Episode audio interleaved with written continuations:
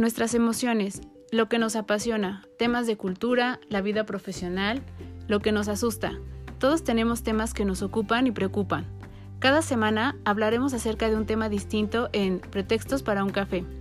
Aprenderás de los expertos con los que hablaré y podrás encontrar recursos, ideas e inspiración para tu crecimiento personal. Yo soy Claudia García, ve por tu café que ya vamos a comenzar.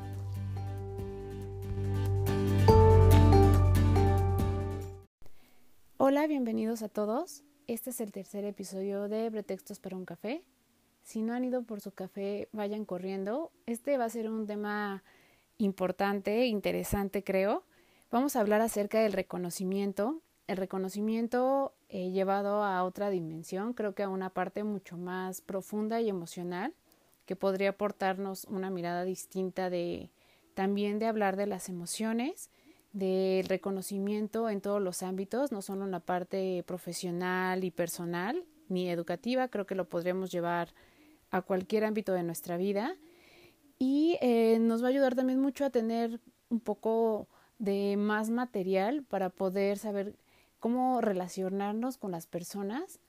igual en todos los ámbitos. Elegí este tema del reconocimiento porque creo que al final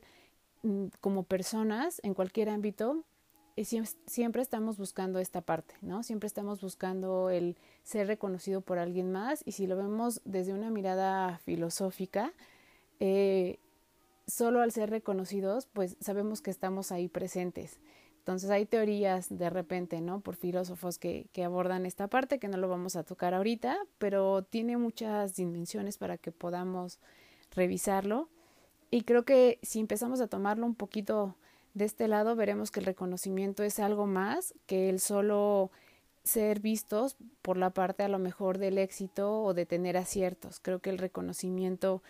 eh, va más allá de esto y tiene que ver mucho con la parte justo de en la manera en la que nos estamos relacionando en nuestras relaciones también primarias y cómo hay cosas que son fundamentales para el día a día y que no nos atrevemos a pedirlas y no nos atrevemos a nombrarlas. Eh, para comenzar, la concepción que tenemos del reconocimiento es muy general, ¿no? Eh, en realidad, por ejemplo, según la RAE, eh, la palabra reconocimiento viene del latín y como tal menciona esta parte muy general, así como reconocimiento, como revisar, como examinar, como inspeccionar. Entonces, algo muy general que no nos da mucha información y que nosotros leemos dado un sentido más en la parte como de identificar en alguien un acierto. La mayoría de las personas eh, con las que estuve platicando y a quienes les preguntaba qué opinaban o, para ellos qué era el reconocimiento, lo veían desde esta parte justo como de eh, ser visto por alguien más como alguien que aporta, como alguien que tiene un acierto, como alguien que, que puede ser ejemplo, eh, no sé. Entonces creo que siempre se ve como alguien que sobresale y no necesariamente es como lo vamos a ver o lo vamos a revisar el día de hoy. Eh, nosotros, pues bueno, justo como decíamos, como conocemos el reconocimiento como un acierto, pero creo que el reconocimiento va un poco más por la parte emocional. Me gustaría hablarlo eh, en el sentido, como les mencionaba, de las emociones. No sé si en algún momento ustedes hayan escuchado de acerca del psicólogo Claude Steiner que es un psicólogo que habla acerca justo de las emociones, de la inteligencia emocional también. Tiene un concepto muy particular de la inteligencia emocional que me gustaría tocar de manera muy general, pero creo que nos puede ayudar también mucho a entender esta parte. Y eh, él habla mucho justo de la parte del bienestar también, que también se puede llevar a cualquier ámbito de, de nuestra vida, ¿no? Él menciona, por ejemplo, en la parte de de qué importancia tiene para nosotros esta manera de gestión de emociones, el, verlo de una manera positiva y cómo éstas pueden tener efecto también de manera positiva desde la manera o la forma en que nosotros las estamos viendo hacia las personas y con quienes estamos interactuando y en quienes estamos dejando caer estas emociones. Él menciona una acción muy bella en la parte justo como de eh, cómo se van gestando nuestras emociones, cómo nosotros las vamos gestionando en, en los demás y cómo hacemos esta parte de reconocimiento de los demás por medio de las emociones con una acción que es eh, el acariciar, las caricias. Y las caricias no solo como la parte corporal, como la parte pues externa de abrazar a alguien, de tener un contacto físico, sino en un sentido mucho más profundo, yo creo que también muy bello y que es tiene puntos muy muy simples, muy esenciales, pero que de repente dejamos pasar de largo. Y estos pueden ser, por ejemplo, las caricias desde el punto de vista de em, tener el, contacto con alguien, eh, no de manera, como decíamos, corporal, sino en la parte de hacer contacto visual, en esta parte de tener eh, la palabra eh, correcta hacia la otra persona, que es no generar un sentimiento negativo, la escucha, eh, tener un gesto amable hacia las personas, la sonrisa también es una caricia, ¿no? Tener una crítica constructiva hacia alguien. Y creo que esto aporta muchísimo. Por ejemplo, cada uno de, los temas que ahorita acabamos de mencionar que pudieran o que son una manera de acariciar, da para mucho más temas para más adelante que me gustaría que en algún momento tocáramos. Ahorita voy a eh, enfocarme solo como en, en, la parte de la palabra la mirada y la sonrisa. La palabra, yo creo que la palabra es algo fundamental. La manera en cómo nos comunicamos o no nos comunicamos dice muchísimo de nosotros. Nos deja mucha información a nosotros acerca de lo que sí estamos pudiendo verbalizar, lo que no, y cómo hacia las demás personas también les estamos comunicando algo que deseamos o no les estamos comunicando algo que quisiéramos y que estamos dejando un poco de largo y el por qué sucede esto, ¿no? También el poder de las palabras, en palabras tan bellas cuando puedes expresarte de manera correcta o cuando alguien te expresa un sentir de, de manera correcta y de la manera en la que a lo mejor tú no lo hubieras podido haber dicho con eh, mejores palabras, te deja una sensación de bienestar, ¿no? Creo que, que esta parte es también eh, muy bella, la parte de las palabras, el, el, podernos comunicar, la importancia que tiene la comunicación con las demás personas en el ámbito laboral, en el ámbito personal, con la familia, con, con los otros en general. Y cómo, al, justo como mencionaba, al tener palabras asertivas, estamos dando mensajes poderosos a las personas, ¿no? Mensajes poderosos en el sentido de lo que dejamos en ellas y cómo esta esencia de lo que nosotros tenemos pues, puede eh, dar una impresión muy, muy eh, profunda en la gente, ¿no? Yo, eh, viéndolo desde la parte como psicóloga y desde la parte de mi formación como psicoanalista, necesariamente veo a, la parte de, las palabras y del lenguaje como la parte de la estructura en nuestra mente. Entonces, si lo vemos desde esta perspectiva de eh, las palabras como eh, parte de una externalización de cómo está configurada nuestra mente o nuestro eh, pensar, habla muchísimo del contenido de lo que nosotros damos con las palabras, de lo que en realidad hay dentro de nosotros, ¿no? Entonces esto todavía le da un compromiso mucho más fuerte al uso de las palabras y de lo que decimos en ciertos momentos y de lo que dejamos en la gente por medio de esta vía de comunicación. Entonces es por esto que creo que la parte de una caricia por medio de la palabra dice muchísimo. La parte de la mirada también creo que es muy importante porque la mirada te dice o, complementa justo esta parte de la comunicación con palabras eh, en el sentido de puedes estar verbalizando o externalizando alguna idea o alguna emoción, pero como justo hemos visto en el lenguaje no verbal, la parte eh, que, podemos percibir de cómo la gente está interactuando o está respondiendo o está complementando esta información que, se está dando de manera hablada, te dice todavía mucho más, ¿no? El poner la atención justo en los puntos más importantes, eh, como eh, eh, ahora que, por ejemplo, estamos muy atados a la parte de los celulares, de repente estás hablando con alguien y estás al mismo tiempo interactuando con el teléfono, contestando un correo, contestando un mensaje y hay quienes te pueden decir, oye, lo estoy contestando muy rápido porque es urgente, pero sí te estoy poniendo atención. Yo creo que aunque pasen este tipo de cosas, sí se rompe un poco la parte de la comunicación y hay personas que incluso esperan a que termines para continuar eh, lo que estén hablando, para así tener esta parte de interacción visual. Entonces la mirada también dice muchísimo y hay cosas que se pueden percibir eh, precisamente con, en, el sentido de cómo las personas te miran, ¿no? Hay personas que en un primer contacto la, la información que te pueda dar en la manera en la que te está mirando te aporta muchísimo, desde el interés en el tema en el que están hablando, eh, la curiosidad que le pudiera generar esta parte de esta información, si está creyendo o no está creyendo en ti, si ya su, eh, atención está en otro lado, si eh, está como un poco poniendo en duda la información, si incluso está eh, muy entusiasmado con lo que le estás diciendo. Esto te aporta muchísimo y también va conduciendo esta parte del, del lenguaje y va formando un tipo de relación y va poniendo en juego emociones en esta parte de comunicación que pueda haber. Y el otro punto es justo la sonrisa yo creo que la sonrisa es un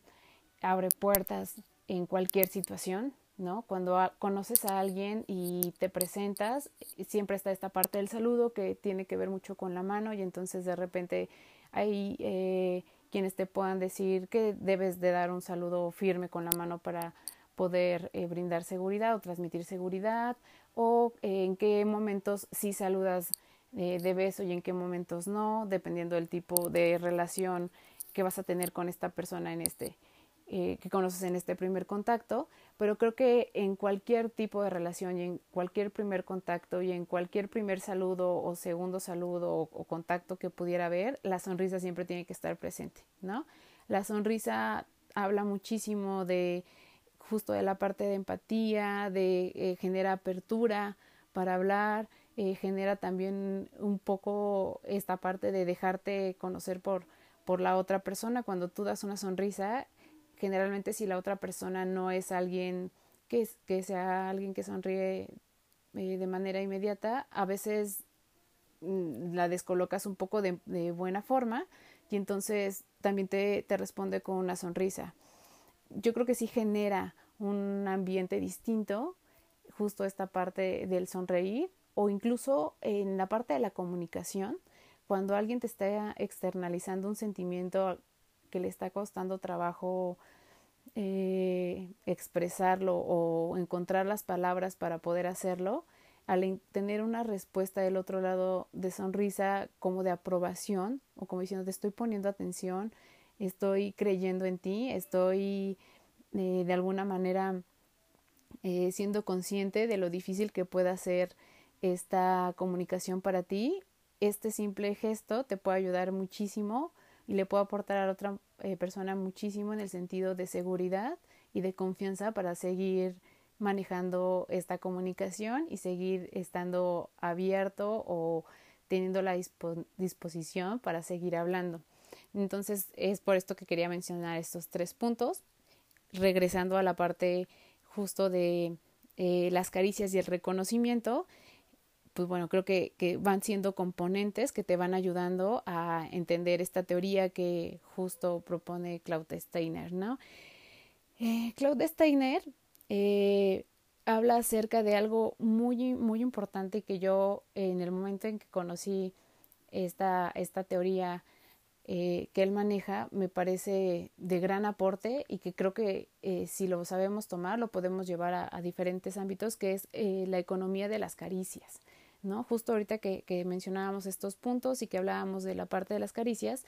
él menciona que así como el ser humano necesita de cosas vitales para, para desarrollarse y para mantenerse en un ambiente y en un sentido eh, óptimo, que pudiera ser eh, las cosas esenciales como el oxígeno, la comida, el agua, ¿no? el dormir y demás. También está esta parte emocional que es el tener una dosis de caricias y que la gente nos vamos relacionando con lo que nosotros queremos y esperamos de los demás y con lo que estamos recibiendo o no estamos recibiendo. Entonces, eh, creo que si lo, si lo podemos entender desde el sentido en el que él nos lo está mencionando, una caricia como una necesidad emocional, podemos entender eh, justo cómo se puede llevar a los, a los otros ámbitos. ¿no? Él, eh, por ejemplo, habla acerca de, de hacer un análisis transaccional en la parte de la profundidad que debemos tener en la relación de cómo las emociones influyen en la vida de las personas y cómo este intercambio de cosas positivas, eh, que él se centra mucho en la parte de las caricias, forma una autoestima en la otra persona y forma un concepto en la otra persona eh, de ella misma que le puede ayudar también a enfrentarse a los retos eh, afuera, ¿no? Entonces no solo ayuda a esta, esta relación que tú pudieras hacer con la otra persona, sino estás dejando también en ella una herramienta para que pueda enfrentarse a situaciones del día a día y, a situaciones que pudieran estar fuera de sus manos. Si lo llevamos a la parte, eh, por ejemplo, familiar, creo que nos ayudaría mucho para entender cómo estamos relacionándonos con las personas con las que amamos, si estamos dando esta parte de amor desde esto, desde estos, estas acciones que pudieran ser el, el escuchar, el eh, poner atención, el tener este, esta eh, atención de mirar a, las personas, el tener eh, una crítica constructiva, el dar tiempo, ¿no? Todo esto es, es una caricia que, en la que estamos construyendo una relación con, con las personas que amamos. En la parte educativa, creo que como formadores, los maestros también pueden generar un vínculo mucho más fuerte con sus alumnos y tener también eh, la parte del respeto, credibilidad y principalmente la atención y el compromiso de los alumnos para querer aprender. ¿no? La parte de las emociones siempre nos ayuda muchísimo a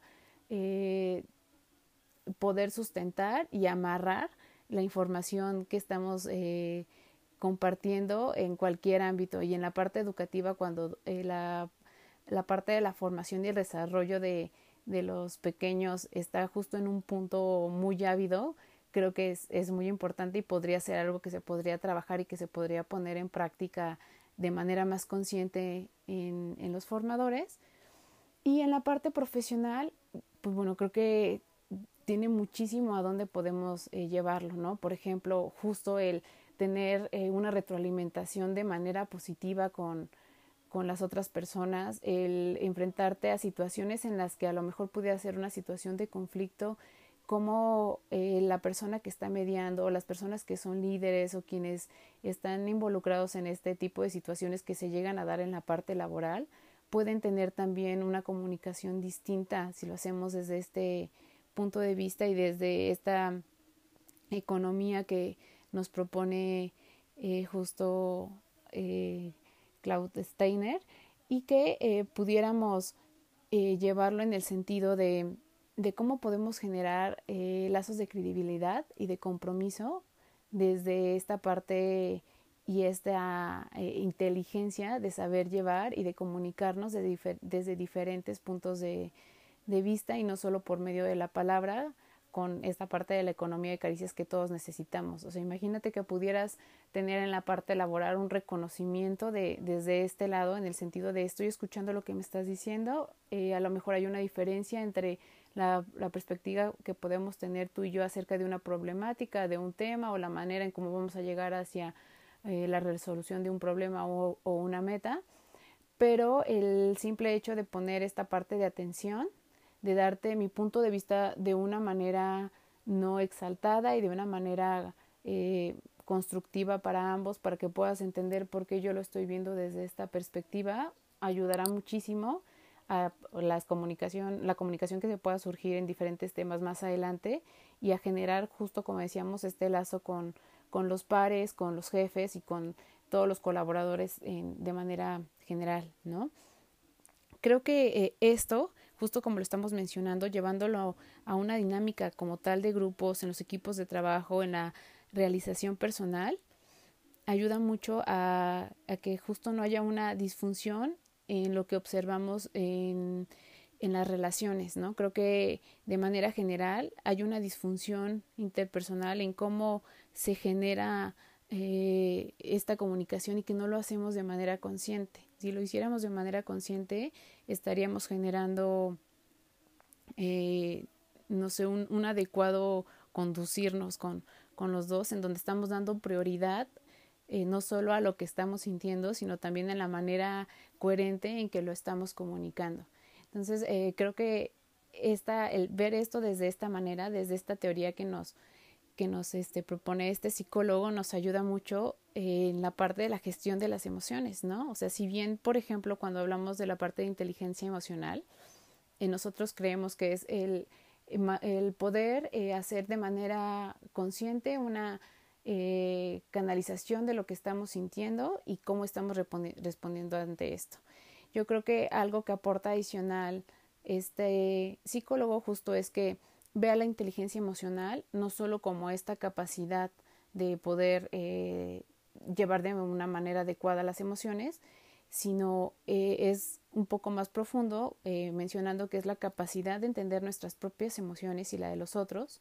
pero que esto no solo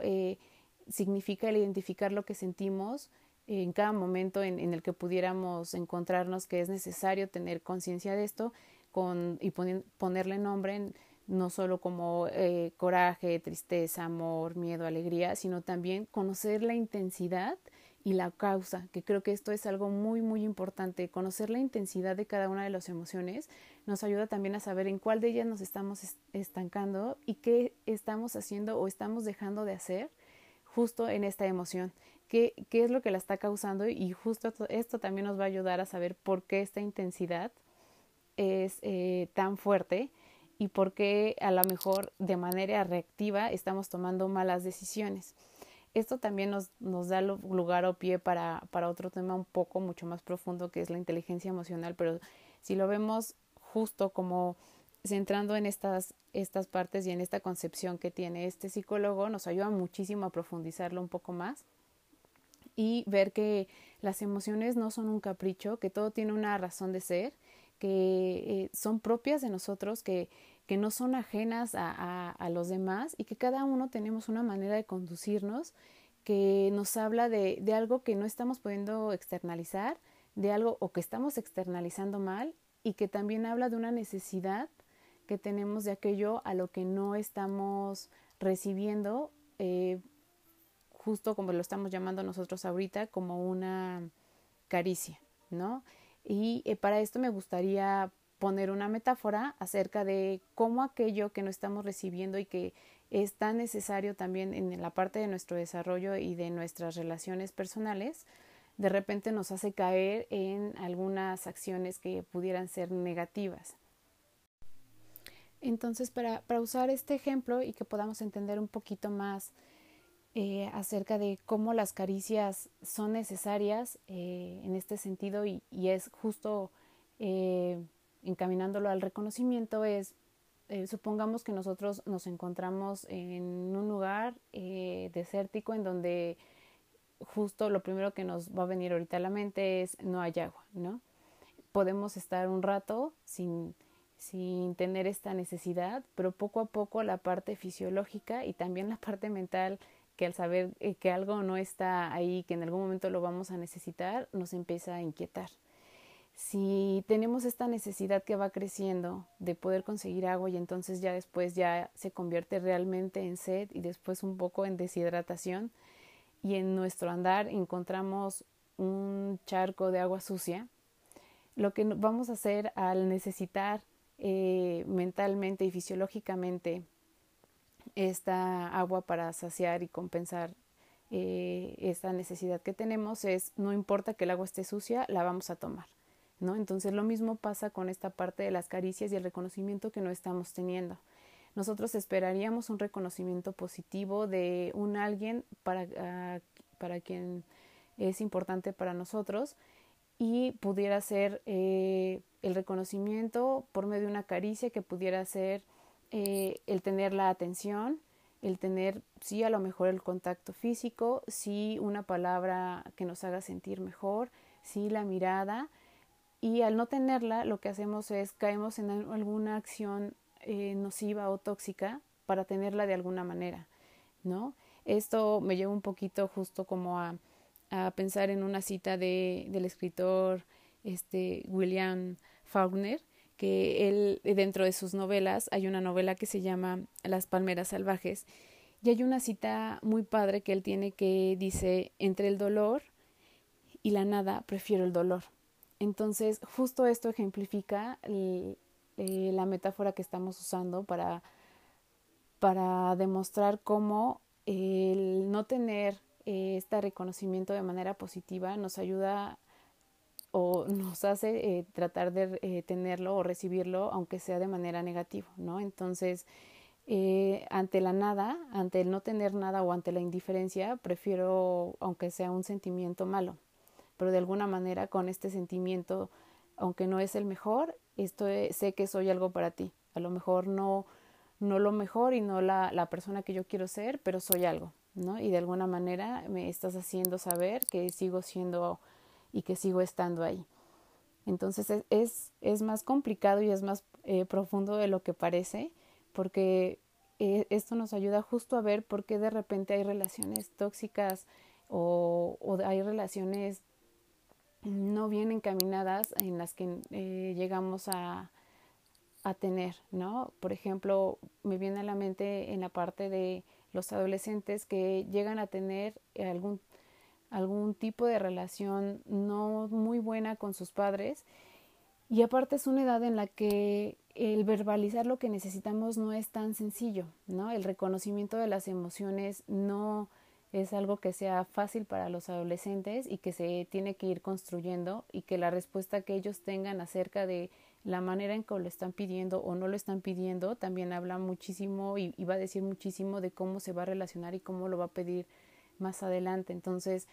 eh, si de por sí esta parte de demandarlo y de solicitarlo aún no es sencillo para ellos y la respuesta que pudieran tener de las personas que son sus principales apoyos no es la adecuada o no es la que ellos esperan, empiezan a tener algunas acciones que no son positivas para de alguna manera tener esta atención y este reconocimiento. Lo mismo puede pasar en una relación de pareja y lo mismo puede pasar en una relación cualquiera que sea interpersonal, en donde al no tener esta respuesta, pues podemos caer en alguna acción nociva. Creo que si eh, vamos dándole forma a todo lo que hemos estado hablando hasta ahorita, nos puede ayudar a ver si tenemos algún tema con, con alguna persona, eh, justo por qué estamos teniendo este tipo de acciones y qué debemos corregir. Y entonces tener puntos muy específicos que debemos trabajar, que justo es eh, la comunicación, cómo pedimos las cosas, eh, lo que hablábamos acerca de la intensidad de las emociones y demás. Y, entonces es por esto que yo les decía que creo que este es un tema mucho más profundo de lo que pudiera parecer y que pudiéramos tomar en, en alguna otra este, sesión más, más adelante. Entonces, esto pues, justo nos ayuda a saber que a veces cometemos errores inconscientemente para llamar la atención,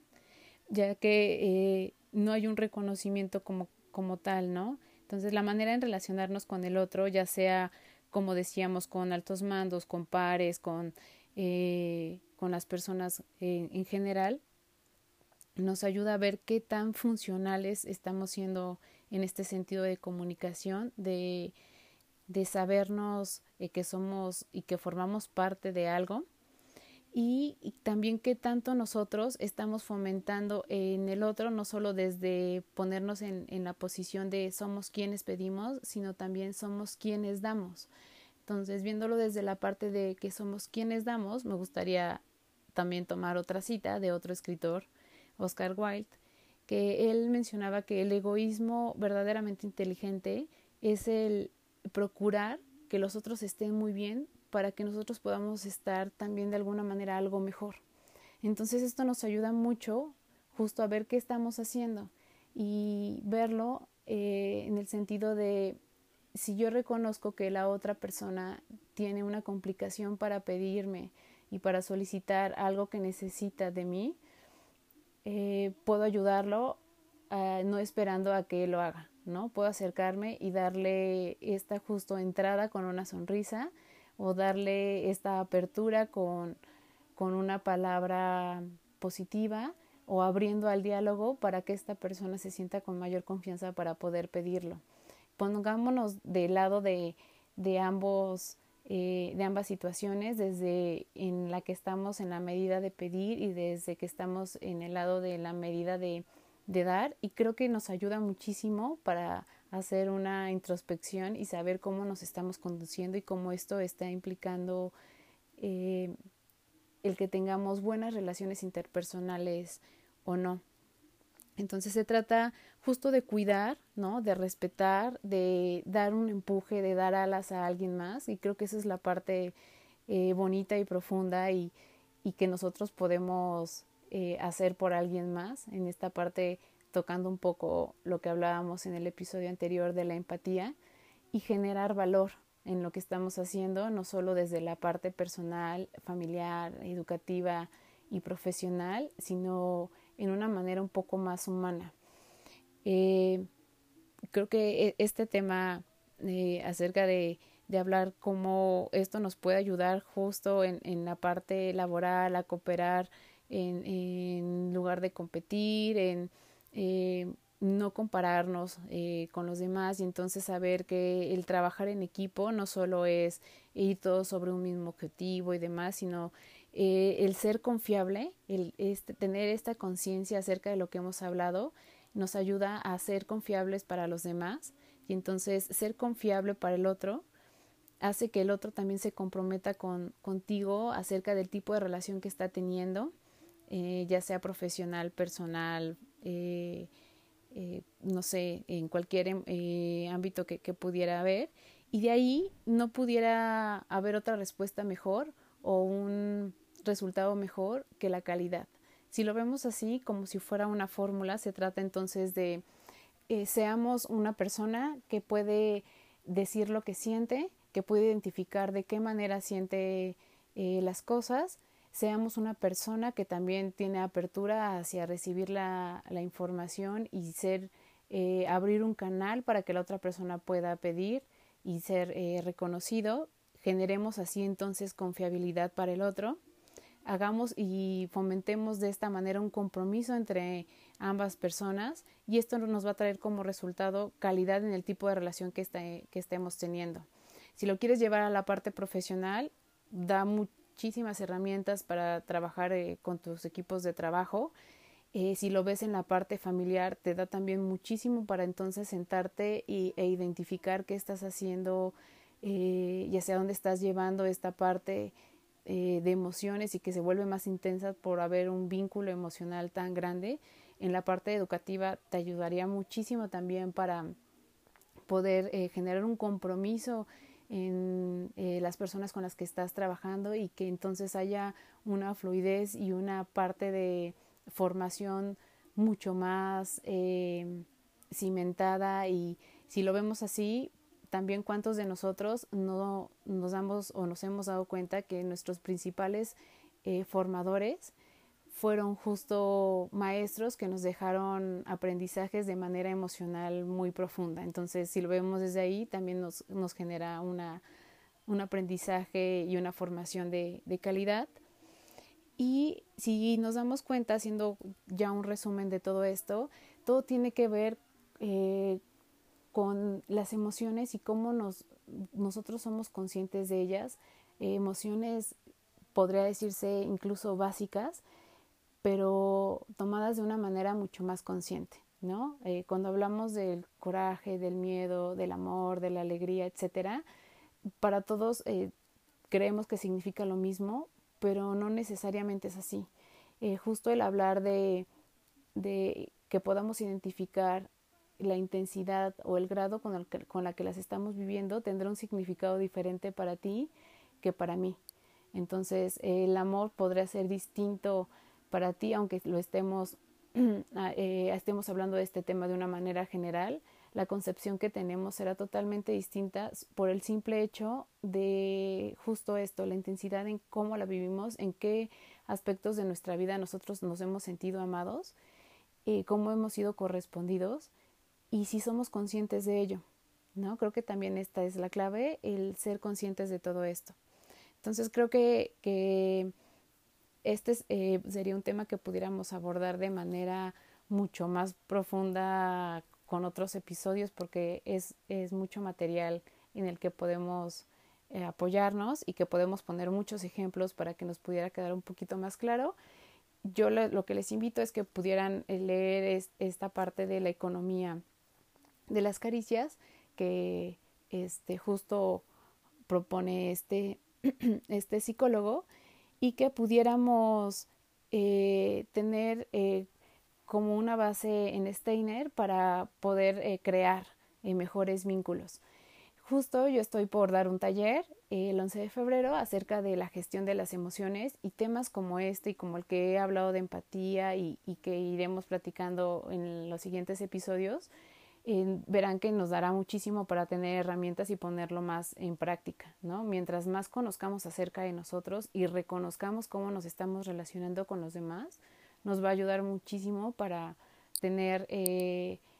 mucho más em,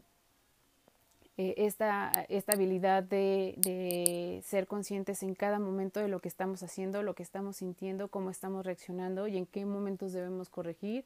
en cuáles no, y tener, creo que, que es el objetivo, una satisfacción y un bienestar personal para que esto este sea una manera de conducirnos con los demás. Entonces yo les invito a que eh, puedan leer lo más que puedan acerca de estos temas, que podamos cuestionarnos eh, si, si creen que, que hay por ahí algunos otros eh, temas o algunos otros autores que pudieran aportar, son bienvenidos y me los pueden recomendar para que yo los pueda leer y podamos abrir debate acerca de esto. Y espero que con esta información los haya dejado un poquito con más herramientas para que ustedes puedan hacer algún trabajo personal, eh, ya se ha llevado algún tema que tengan en la parte laboral, educativa o eh, personal y que esto nos ayude a un mejor desarrollo de nosotros mismos y a, ser una mejor versión de nosotros. Entonces les agradezco mucho la atención del día de hoy, espero que les haya gustado el tema. Nos vemos eh, en un siguiente episodio con algún otro tema para tener un pretexto para tomar un café. Y como siempre es un gusto poder hablar acerca de estos temas con alguien que sé que del otro lado hay una escucha activa y que también esta es una manera de caricia para mí, para un reconocimiento que tengo acerca de que no estoy hablando sola acerca de estos temas. Muchas gracias a todos y hasta el siguiente episodio.